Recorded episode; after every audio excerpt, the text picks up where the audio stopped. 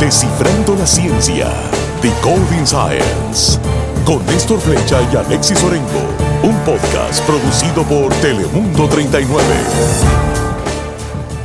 Y de esta manera iniciamos un nuevo episodio de Descifrando la Ciencia y hoy vamos a tocar un tema que si usted es padre de familia y a lo mejor usted tiene adolescentes, es un tema que usted tiene que prestar especial atención porque hoy precisamente vamos a estar hablando de qué más, de los adolescentes. Y para eso, como siempre, tenemos una experta. Hoy me acompaña la doctora Gladiminet López, quien es psicóloga clínica. Gladiminet, gracias por estar con nosotros en Descifrando la Ciencia. Gracias a ti por la invitación. Un gusto de verdad que estés con nosotros. Y yo creo que tengo que empezar con lo más eh, básico de este tema en particular. Desde el punto de vista psicológico, ¿Qué es realmente, qué se define como la adolescencia? Sí, pues mira, la adolescencia realmente es una etapa del desarrollo. Es una etapa del desarrollo por la cual todos pasamos. Es parte de, del comienzo de lo que es la pubertad. Es el fin de la infancia y comienza ese proceso de maduración en varios aspectos. Maduración sexual es una etapa de preparación para la adultez y entonces comienza lo que es esa identidad, ese desarrollo de la identidad, ese asunto de la independencia un poquito más fuerte, que ya no soy un niño o una niña, pero tampoco soy completamente un adulto. Así que es una etapa ahí un poquito complicada. Es la etapa donde las amistades es lo más, lo más importante que nosotros debemos tener en la vida, el grupo de amistades, y comienza toda esta serie de cambios en lo que es el fin de la infancia.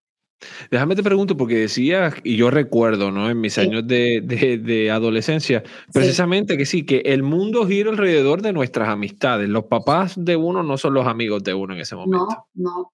No, las amistades juegan un rol crucial en lo que es nuestro desarrollo. Queremos ir a la escuela donde están nuestras amistades, queremos estar cerca de nuestras amistades, nuestra vida gira en torno a nuestras amistades, a nuestro círculo. Pero eso particularmente es muy importante porque entonces nosotros estamos desarrollando nuestra identidad, quién nosotros queremos ser, estamos desarrollando un círculo. Y entonces comienza ese asunto de, de la relación entre pares, los grupos de amistades, en donde mami no sabe tanto, papi no sabe tanto, mis amigos saben mucho más que ellos. Y entonces comienza ese proceso de amistad en la adolescencia. Hay una razón, hay algo pasando en nuestro cerebro en ese momento que dice, eh, quien, o sea, mis amistades son todo para mí, o, es algo que uno como individuo es el que hace, el que escoge eso. Bueno, realmente lo que al, al estar desarrollándose lo que es la identidad y particularmente la corteza prefrontal de nuestro cerebro, nosotros estamos desarrollando un pensamiento crítico, un juicio. Entonces comenzamos de alguna manera a cuestionar lo que nuestras, lo que nuestras amistades dicen nos hace más sentido, tal vez, que lo que nuestros padres nos dicen. Y entonces comenzamos a alejarnos un poquito más de lo que serían nuestros padres, que a veces no siempre es así, a veces hay padres que son más abiertos, con mayor apertura psicológica, y entonces pues sí, nuestros padres tienen algo ahí con nosotros, pero cuando los padres no tienen esa cercanía, pues entonces las amistades juegan un rol importante porque lo que ellos dicen me hace más sentido que lo que dicen mis padres. Oh, wow. O sea, entonces buscamos esa idea, esa, eh, buscamos identificarnos con personas que tengan un, pensamiento similar al que el adolescente tiene en ese momento, no necesariamente que sea un pensar correcto o incorrecto, sino que buscamos que sea más o menos igual a lo que nosotros pensamos. Sí, y eso tiende a pasar y no, no solamente en la adolescencia, psicológicamente hablando en todas las etapas de nuestra vida. Nosotros tendemos a imitar personas de nuestro cohorte de edad, principalmente, y buscamos imitar a esas personas que tengan nuestro cohorte de edad, personas que admiramos y tiende a pasar muchísimo más en la adolescencia. Oh, interesante por demás. Entonces, eh, eh, ¿es esa la razón por la que la adolescencia es una etapa tan difícil para los mismos jóvenes y también para los padres? ¿Es esa misma razón? Sí, puede ser, porque es una etapa de maduración. Entonces, en esa etapa de maduración a los padres se les hace particularmente difícil porque ok, esta cosita que yo vine a hacer, que de momento era bien pequeño, ahora es un poquito más grande, entonces que yo vi que no hacía nada, ahora sí hace muchas cosas, está desarrollando un pensamiento y a los padres se les hace particularmente difícil notar el crecimiento de sus hijos. O sea, hay una etapa de maduración. No tan solamente la etapa de maduración y verlos crecer, a veces nos quedamos con la idea preconcebida de que son nuestros hijos, son los bebés, son los niños, y se nos olvida que están creciendo en esta etapa. Y a los padres se les hace se les dificulta el asunto de verlos madurar y crecer.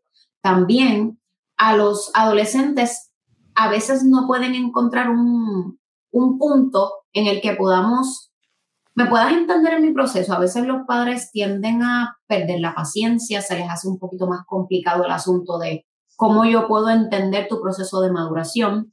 Otras cosas que pasan, por ejemplo, es la individualidad. Yo estoy desarrollando mi proceso individual. Yo, yo soy diferente a mami, yo soy diferente a papi, yo soy diferente a mis hermanos. Entonces, mm. ver eso, los padres también es un poquito complicado, el asunto de la individualidad. Comienzan los cuestionamientos. Y esos mm. cuestionamientos son parte del desarrollo del cerebro. Aunque vemos esos muchachitos que parecen adultos, porque a veces que Sí, no, claro. de 15 años están criados. y uno dice, bueno, parece un adulto de 25, pero no, ese cerebro todavía se está desarrollando, está en un proceso de maduración y a veces le exigimos de más a los adolescentes mm. cuando realmente están en un proceso de maduración. Y yo creo que eso es particularmente importante en cuanto a lo difícil de la adolescencia. Déjame, eh, más temprano mencionabas algo que me pareció sumamente interesante, eh, y es que decías que hay padres que son mucho más abiertos, ¿no? que, tienen esta capacidad de, a lo mejor eh, tener más empatía o entender un poco más este proceso de la adolescencia, y estos pueden estar un poco más envueltos en estos procesos. ¿Eso es una determinación del padre o eso es algo de que algunas personas tienen esa habilidad y otras no?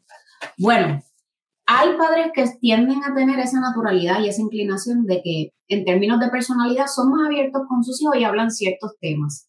Y eso se le puede llamar flexibilidad psicológica. O sea, yo tengo mayor apertura a hablar ciertos temas. Hay otros padres que se les hace un poquito complicado. Por ejemplo, el tema de la sexualidad. Reconocer que tu hijo es un ser sexual es un poquito complicado para algunos padres. Mm. Claro, algunos padres dicen, bueno, al hablarle de sexualidad es sinónimo de que la persona entonces va a empezar a tener conductas sexuales o va a incurrir en una sexualidad temprana y no necesariamente. Mm, Pero a algunos padres se les dificulta el hecho de, les da vergüenza, nunca han hablado de estos temas, no son personas usualmente muy abiertas. Y yo no estoy hablando de que le permitas o no a tus hijos ciertas cosas. Cada familia tiene una manera de ver la vida, tiene ciertos valores pero es el asunto, y esto es fundamental y crucial con los adolescentes, dialogar con ellos, sentarte con ellos, escucharlos, qué te tienen que decir, cómo ellos aprenden a organizar sus ideas, porque eso es otra cosa. A veces te están hablando un tema y brincan a otro y brincan a otro, o a lo mejor no te interesa lo que están diciendo. Y tú dices, Dios mío, yo me siento abrumado o abrumada porque me está contando del amigo y ahora este no es el amigo, es otro. Así que sentarse a conocer al adolescente, conocer ese proceso de pensamiento, y tener un poquito de apertura a lo que me está diciendo, es clave y fundamental para esa apertura. Esa apertura es fundamental para nosotros poder tener un poquito de mayor manejo. Y ya no es tanto el asunto de como los niños, que entonces tú le dices siéntate, se sienta y, y responde a tus comandos, a lo que tú le pidas sin cuestionamiento. El adolescente no el, adolescente te va a decir, ¿por qué me tengo que sentar? Si falta media hora, no puedo ir porque ya empieza a cuestionar mm. todo lo que está pasando a su alrededor. Me explicaba más temprano que eso es parte del mismo proceso del desarrollo eh, psicológico y de la misma individualidad, ¿no? De, de ese adolescente. Sí, porque entonces, como se está desarrollando el pensamiento crítico, se está desarrollando el juicio, se está desarrollando todo ese proceso, a veces los padres tienden a pensar que, ay, qué malcriado, qué malcriado. Mm. De momento esta adolescencia le ha pegado duro, ahora todo lo cuestiona. Y puede ser que se puede estar dando un elemento en el que, mira, si en efecto está cuestionando más del usual, pero es parte del proceso de maduración que cuestionen, que pregunten, que ya no se comen el cuento de, por ejemplo, tu partido político, porque ahora ellos empiezan a pensar que los partidos políticos es esto. En cuestión de la religión, no, ya yo no quiero creer en eso, yo nunca he creído en eso, o en la escuela me dijeron tal cosa. O sea, comienza ese proceso de cuestionamiento y es parte, es parte de la, de la maduración. Eh, antes de seguir, yo creo que, eh, y, y, debí haberte preguntado esto antes, pero entonces, ¿en qué punto, en qué, o sea, porque normalmente en inglés decimos los teenagers, Ah, y, de hecho, traducimos teenagers como adolescentes a español. Pero ¿qué edad es realmente ¿Es una edad para todos igual o esa edad varía? A lo mejor tiene 12 años, pero ya es adolescente, pero a lo mejor este tiene 14 y todavía sigue siendo niño. ¿Hay pues una edad en particular? Desde los 10 años se comienza a contemplar la adolescencia, la preadolescencia básicamente, sí. Entonces, hay otro fenómeno importante, las redes sociales. En las mm. redes sociales tal vez lo que en un momento dado se hacía en otro momento, ahora yo tengo mayor acceso a este material o a estos videos o a este contenido que entonces esto me hace repensar las cosas mucho más rápido. Yo he tenido, por ejemplo, pacientes de 8 años que me dicen, ay doctora, yo le escribí por, por WhatsApp y usted me contesta. Y yo le explico, mm. mire, que si tú eres mi paciente, pues no, usualmente todo lo que hablamos lo mantenemos en terapia y me cuestionan 8 años. Mm. o sea que realmente la exposición al contenido, tal vez adulto, de general, se hace más rápido. Entonces, estamos hablando de adolescencia temprana, media y tardía. La mm. temprana comienza a los 10 años, la media podemos estar hablando de 14 años y la tardía de los 17, 18, 21 y de hecho hay unas investigaciones, las últimas investigaciones establecen que la adolescencia se puede extender hasta los 20 25 años. Hay o sea, un proceso de maduración que tarda y, y, otra cosa, el ambiente en donde se cría ese adolescente. Porque a lo mejor el adolescente está expuesto, pues aún se le, se le tiene un, un, control sobre las redes sociales, sobre los aparatos electrónicos, los lugares que frecuenta. Ahora, si tú tienes un, un adolescente que está muy expuesto a un contenido sexual explícito a mayor mm. edad, pues esa maduración pues va a las millas, por decirlo de alguna mm. manera. Wow, sabes que me, me, has dejado literalmente con la boca abierta esto de, de, las distintas etapas de la adolescencia, porque obviamente uno así que es ingenuo y no conoce del tema, uno dice, no, los adolescentes a los 13 años, o sea, no, eso es de los 13 años en adelante, eh, pero te das cuenta que, que, como bien me dice, hay casos en los que eso pasa bien temprano, bien temprano, y, eso es impresionante por demás. Entonces, eh, eh, decías que el entorno juega un papel fundamental en muchos de estos casos, en cuán adelantado o cuán temprano eh, son estos procesos. Abúndanos un poco más en esa parte, porque, por ejemplo, a veces hay niños que vienen, como uno dice, con un chip y uno dice, no, pero es que este muchachito desde pequeñito siempre ha sido, siempre ha estado como que más adelantado. Así que existe ya también una, no quiero decir precondición, pero hay ciertos, ciertos niños que ya vienen con un chip que van más avanzados que otros? Bueno, la, personalidad de, un niño, dice este, María Montessori, tiende a engranarse en ese niño de los 0 hasta los 6 años. O sea que la, personalidad de un niño es relativamente permanente a lo, largo a lo largo del tiempo. Entonces, yo le digo a mis estudiantes, la genética predispone, el ambiente propone, la persona decide. La genética te dice, ok, yo tengo estos genes. La inteligencia, por ejemplo, se hereda. Múltiples asuntos de la personalidad se heredan. Gestos físicos. Hay estudios en donde han separado gemelos idénticos y los unen al pasar del tiempo y son personas que tienen los mismos gestos. un asunto impresionante. O sea, que la genética juega un papel importante en lo que es el proceso de desarrollo. El ambiente. No es lo mismo, por ejemplo, tú estar en una escuela eh, especializada, se te exige cierta, ciertos trabajos, tus padres te dicen, pues trata de traer buenas notas al hogar. No es lo mismo un padre que, no, no, saca lo que tú quieras. Mm, claro. Música, tú no tienes que coger nada de eso, tú simplemente ve y vuelve y después si quieres estudiar, estudia. O sea, las exigencias del ambiente son fundamentales. Yo he tenido pacientes, por ejemplo, que me dicen, cuando yo salgo a jugar, tengo que pasar al lado donde venden droga para pasar a jugar. O sea, no es lo mismo. El ambiente donde nosotros nos estamos criando y todo eso hace y forma. Y otra cosa, las decisiones. Por ejemplo, pudiste haberte criado al lado del punto de droga, pudiste haberte criado eh, con asistencia o vivienda pública, o tal vez en una escuela privada, con mayores recursos económicos. Y a lo mejor uno nota al final del día que el de recursos, el de mayores recursos económicos salió mejor que el que no tenía recursos y viceversa.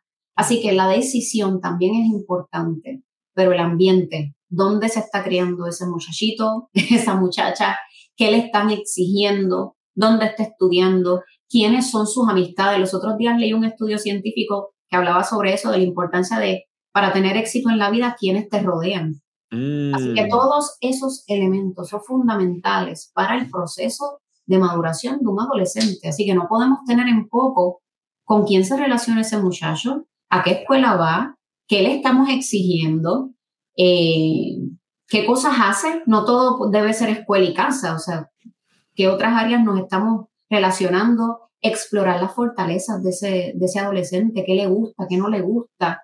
Todo eso es sumamente importante para su desarrollo. Sí, porque a veces como padres eh, queremos que nuestros hijos hagan lo que, lo que nosotros no pudimos hacer y, en muchas ocasiones pues no son sus mismas pasiones, ¿no? Y, son cosas que hay que entender. ¿Son más propensas, son más propensos los varones a estar en este tipo de, a tener una adolescencia más difícil o son más propensas las hembras? Adolescencia como en términos de... en términos de, de, tener conflicto, de, tener una adolescencia más difícil. Digamos que tenemos igualdad de condiciones para un varón y una hembra. ¿Cuál de los dos está más susceptible quizá a tener una adolescencia más difícil en el sentido de ser...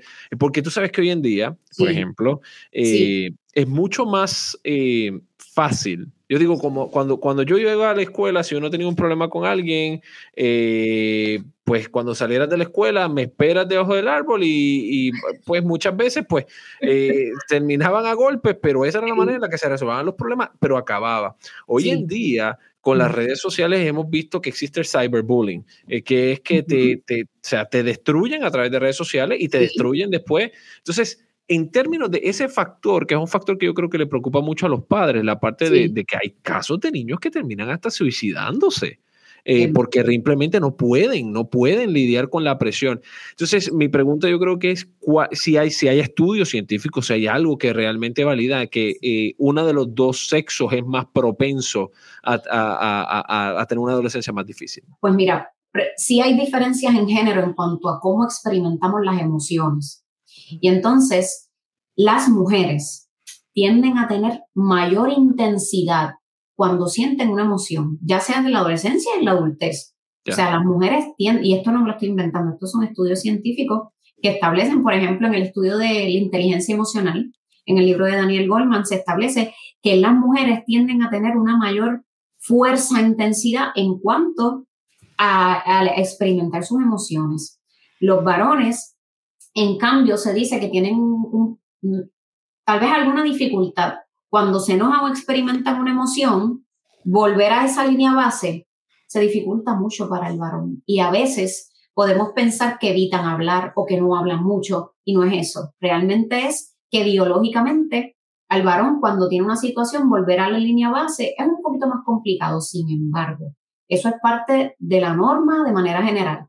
Te puedes encontrar un varón que, que igualmente le guste dialogar, que, que, llore con facilidad. O sea, no es que los varones no lloran o no, no expresan sus emociones como las mujeres, no. Pero sí de manera general hay una diferencia en cuanto se experimentan las emociones. Entonces, está en este asunto de las hormonas. Las hormonas están ahí, la menstruación de las niñas está ahí, y entonces se empieza a ver, por ejemplo, esa impulsividad que estamos desarrollando, porque esta corteza prefrontal que está asociada al juicio se está desarrollando. Y entonces las mujeres tal vez tienden a ser inclinadas a un asunto emocional, los niños probablemente, o pongamos el elemento del machismo, que a lo le dijeron, no, los nenes no lloran, de alguna manera. Son muchos elementos, pero de manera general, como se experimenta eh, las emociones, pues mira, yo creo que en género solamente la intensidad de las emociones, pero no hay un estudio que diga que es más difícil la adolescencia para los varones que para las niñas, realmente no, pero sí hay estudios que indican que, por ejemplo, la privación económica, la falta de recursos, sí puede hacer que eventualmente tengan dificultades en cuanto al éxito que tú puedas experimentar. Eso sí. Entonces, es un mito total podemos decir que es un mito total que, que cuando estamos hablando de los adolescentes que entran en conflictos, muchas veces escuchan, no, porque no, eh, los varones la tienen fácil en la adolescencia, porque pues ellos tú los pones ahí y, a puñetazos se arreglan todas, las que tienes que estar velando, porque, porque es la realidad y es parte, como bien decías, del mismo machismo en muchas ocasiones, de los factores externos culturales que ciertamente en muchas ocasiones dominan ¿no? El, todo lo que nos rodea. Eh, te pregunto, lamentablemente hoy en día, pues muchos de estos adolescentes sí. Eh, sufren hasta depresiones, eh, sufren momentos muy difíciles a su corta edad, eh, que, que, igual, porque yo a veces uno trata de ponerse los zapatos de esos jóvenes, uno dice, yo no recuerdo en mi adolescencia haber pasado por situaciones y es como bien dice, muchas veces el entorno es, algo que, que, que, dicta todo y que tampoco conocíamos tanto en aquel momento como conocemos ahora, son, son, realidades.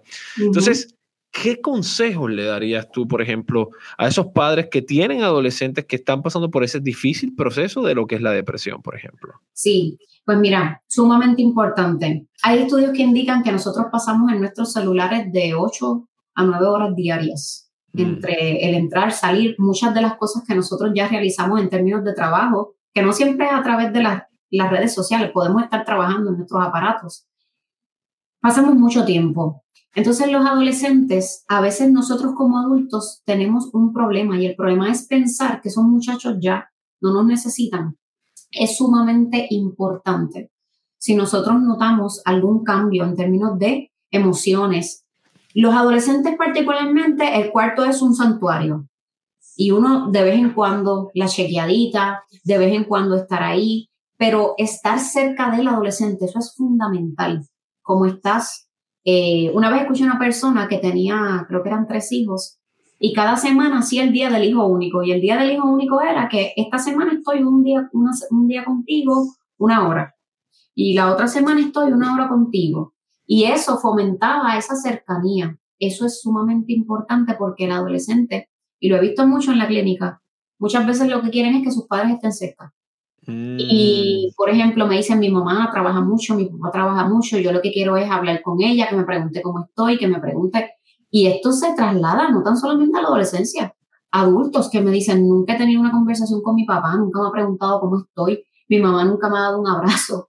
Así que estar cerca ¿cómo estás? ¿Cómo te va? Pero claro, hacer eso implica que tú tienes que estar cómodo preguntando esas cosas, porque si tú no estás cómodo, cómoda, pues no lo vas a preguntar. Claro. Así que estar cerca, dedicarles tiempo. Pensamos que son muchachos grandes y a veces los parentificamos. ¿Qué es eso? Tenemos un hijo menor y, le damos roles como de padres. Tú vas a mm. esto. Y no está mal que ayuden en la casa, no está mal que ayuden a sus hermanos, pero con sumo cuidado. O sea, tú sigues siendo el hermano mayor tú eres el hermano menor. ¿Quién es papá y mamá? Pues mira, acá estamos. Pero entonces no, debería, no debemos darle, parentificarlo, no debemos decirle, tú tienes este rol que le toca a mamá o papá, lo tienes tú. No, dedicarles tiempo, escucharlos. Mm. Sentarse a escuchar y que le pregunte, por amigo, por ejemplo, menciona un amigo fulano, te aprendes el nombre. Oye, fulano, ah, mira, papá, mamá se interesan y le voy a hablar más. Y a lo mm. mejor, obviamente, hay días que estamos que no queremos escuchar, porque es una realidad.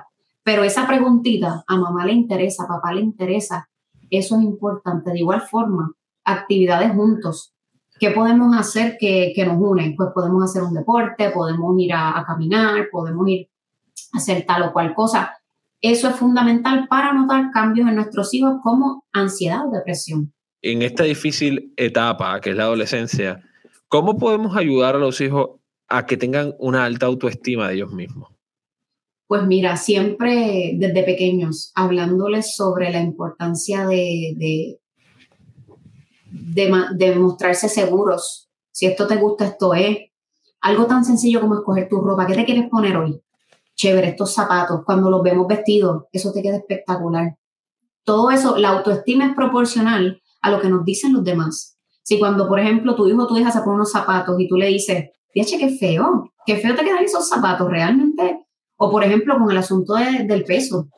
Tú estás más gordito, más gordita. Eh, todas esas cosas van ahí poquito a poco laceran. Nosotros modelamos tantas cosas a nuestros hijos, el uso de la tecnología, modelamos hábitos de alimentación, modelamos el de, eh, la actividad física, o sea, que nos vean a nosotros seguros. Siempre digo, si tú quieres que tus hijos cambien, tienes que cambiar tú. Si tú, por ejemplo, dices, me veo espectacular hoy, con esta corbata, me encanta, o le dices a tu pareja, me encanta cómo te queda el cabello hoy. Todo eso fomenta porque lo ves como normal. Y cuando alguien le dice, oye, qué feo tu cabello, van a decir, espérate, esto para mí no es normal. Porque vieron un patrón saludable en la casa, que era así. Entonces, cuando alguien quiere lacer, lacerar, lo que ellos ven de sí mismos dicen, no, espérate, esto no es, esto no es lo que me decían en mi casa. Y lo notan rápido. Pero si en casa ese fue el discurso, Y pues entonces tengo una pareja a los 14, 15 años, porque los adolescentes se enamoran y sufren. Mm. Y ven que, por ejemplo, alguien les dice que lindo te queda el cabello y nunca se lo dijeron en su casa. Ahí, por ahí vienen los problemas, tal vez. Así que en la casa se modelan muchas cosas. Wow, de verdad que, y sabes que eso de las relaciones tempranas es un tema que definitivamente te voy a invitar para cubrir porque yo creo que es un tema que hay muchísimo para hablar y es un tema que, que, podemos estar hablando por mucho tiempo. De verdad, eh, la doctora Vladimir López, te agradezco muchísimo que hayas sacado tiempo eh, de tu complicada agenda. Eh, y de verdad espero que en una futura ocasión puedas estar con nosotros, de verdad. claro que sí, claro que sí, cuenta con eso, un gusto estar aquí contigo. Gracias mil y a toda nuestra audiencia, como siempre, les digo, hoy desciframos la ciencia de lo que es la adolescencia. Usted puede ver este contenido en video a través de nuestras plataformas de Roku, Apple TV y Amazon Fire descargando nuestra aplicación de Telemundo 39 o nos puede escuchar en cualquiera de las plataformas de podcast, Apple Podcast, Spotify, estamos en Android, Amazon, en todas las ah, plataformas de podcast, allí nos encuentra. Recuerden que los episodios eh, salen disponibles los jueves, los viernes en formato de video en cualquiera de nuestras plataformas de video. Como les decía, hoy desciframos la ciencia detrás de lo que es la adolescencia y esta importante etapa de nuestra vida. Y en una próxima ocasión vamos a descifrar otro tema. Hasta la próxima. Gracias por escuchar Descifrando la Ciencia. Decoding Science, un podcast producido por Telemundo 39.